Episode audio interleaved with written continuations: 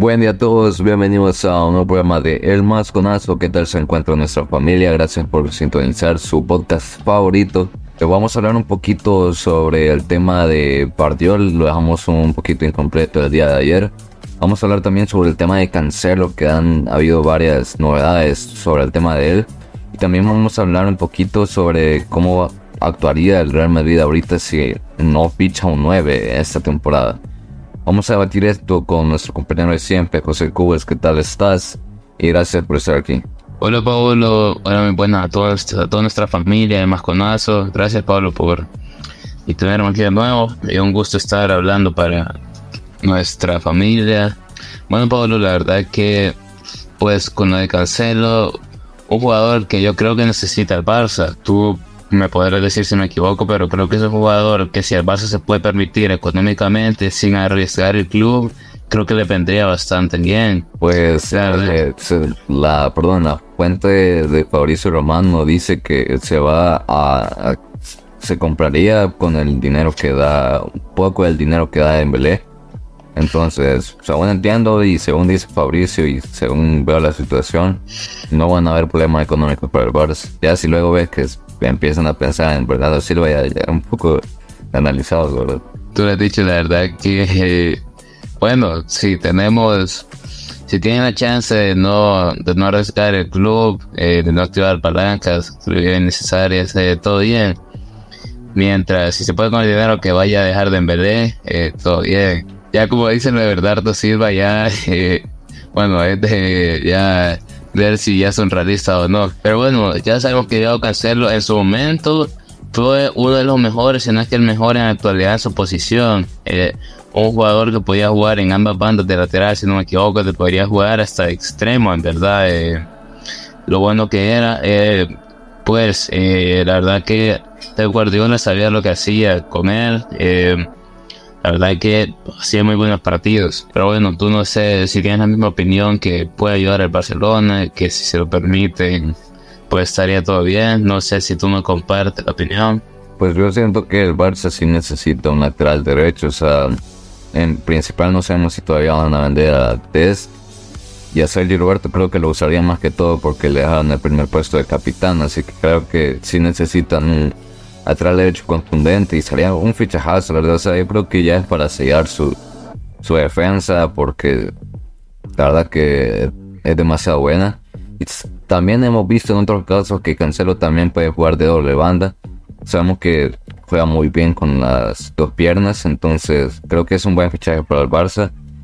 Si en caso llega Cancelo, yo creo que necesitan conseguir a otro en delantera. Siento que le falta un poquito, pero mm, obviamente como Xavi dijo que la prioridad es un lateral derecho y yo lo veo bien, o sea, no le voy a traer problemas económicos, es lo que necesita el club, o sea, para mí está bien.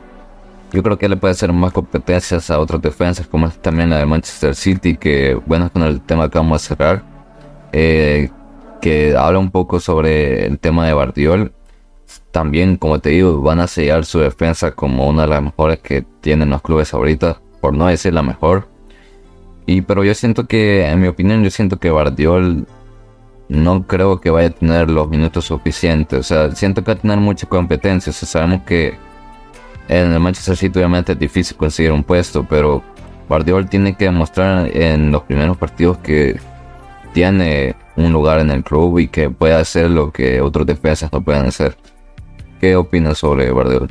La verdad que creo que Bardiol va a hacer lo suyo para conseguir su puesto en la titularidad del, Manchester City. La verdad que creo que es un jugador que se adapta a lo que está buscando Pep Guardiola. Eh, y bueno, poco a poco creo yo que se va a ir acoplando y creo que puede sacar la titularidad. Esperemos que pues que no se equivoquen los partidos, creo bastante bien. Y bueno, hay que disfrutar de lo que nos deja porque vemos que es un jugador con muy buena, es que es muy bueno en la defensiva, pero también tiene un gran salto, tiene una gran verticalidad a la hora de saltar. Eh, bueno, tiene buen remate de cabeza, lo ha demostrado tanto en Croacia como en el Dice eh, entonces creo que yo ahí es donde puede ayudar al Manchester City. Bueno, la verdad que sí, no se nos va a escapar el tema también del Real Madrid, que en los últimos dos partidos no han tenido día libre el siguiente día del partido. Entonces yo creo que necesitan buscar un 9, o sea, siento que José Lu no es el 9 que todo el Real Madrid, hablando de los fans, querían.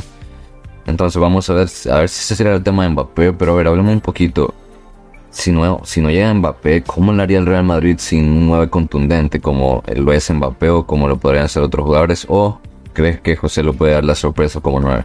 La verdad que concuerdo contigo. La verdad que, bueno, vimos el golazo que marcó ante Manchester United, pero poco más de ahí va a ser, siento yo. Lo han comprado para que sea el suplente un delantero. No, era es el cambio de Mariano. No es el cambio de Benzema, para decirlo así. De ahí es poco más también va a ser, o sea, que hace un golazo de contra el Manchester United, eh, bueno, pues muy bueno. Contra el Barça no fue a hacer nada, bueno, fue a hacer algo, pero ni siquiera las metía. Contra la Juventus tampoco que hiciera algo. Eh, no es un delantero que va a marcar la diferencia. La verdad es que y el Madrid lo que necesita es alguien que marca la diferencia, que creo que ahí es donde podría entrar Mbappé, pero de ahí poco más va a ser José. La verdad que no es un delantero que tenga nivel para el Real Madrid. La verdad que sí, o sea, concuerdo contigo, pero ya sabemos que en el fútbol eh, no todo es lo que parece. Lo veíamos un poco cuando llegó Darwin Núñez al, al Liverpool, ¿verdad? Nos sorprendió, nos cayó la boca más que todos nosotros, nosotros dos. Entonces, bueno, vamos a ver qué, qué dice esta temporada. Yo siento que es una temporada demasiado interesante y vamos a ver a más jóvenes en, en estas ligas, así que vamos a ver qué, qué tal va este cambio ¿verdad? de generaciones. Eh, muchas gracias Roberto eh, por hablar conmigo y vamos a hablar un poquito también mañana sobre lo que es la masía del Barça. Así que muchas gracias. Gracias Pablo, pues la verdad que un gusto hablar contigo como siempre. La verdad que, como tú lo dices, eh, mañana vamos a traer un, un episodio de la masía de Barcelona. Gracias a nuestra familia Mascolanzo por escucharnos, por seguirnos, por acompañarnos siempre. Bueno, Pablo, un gusto estar aquí contigo una vez más. Y bueno, eh, gracias por todo.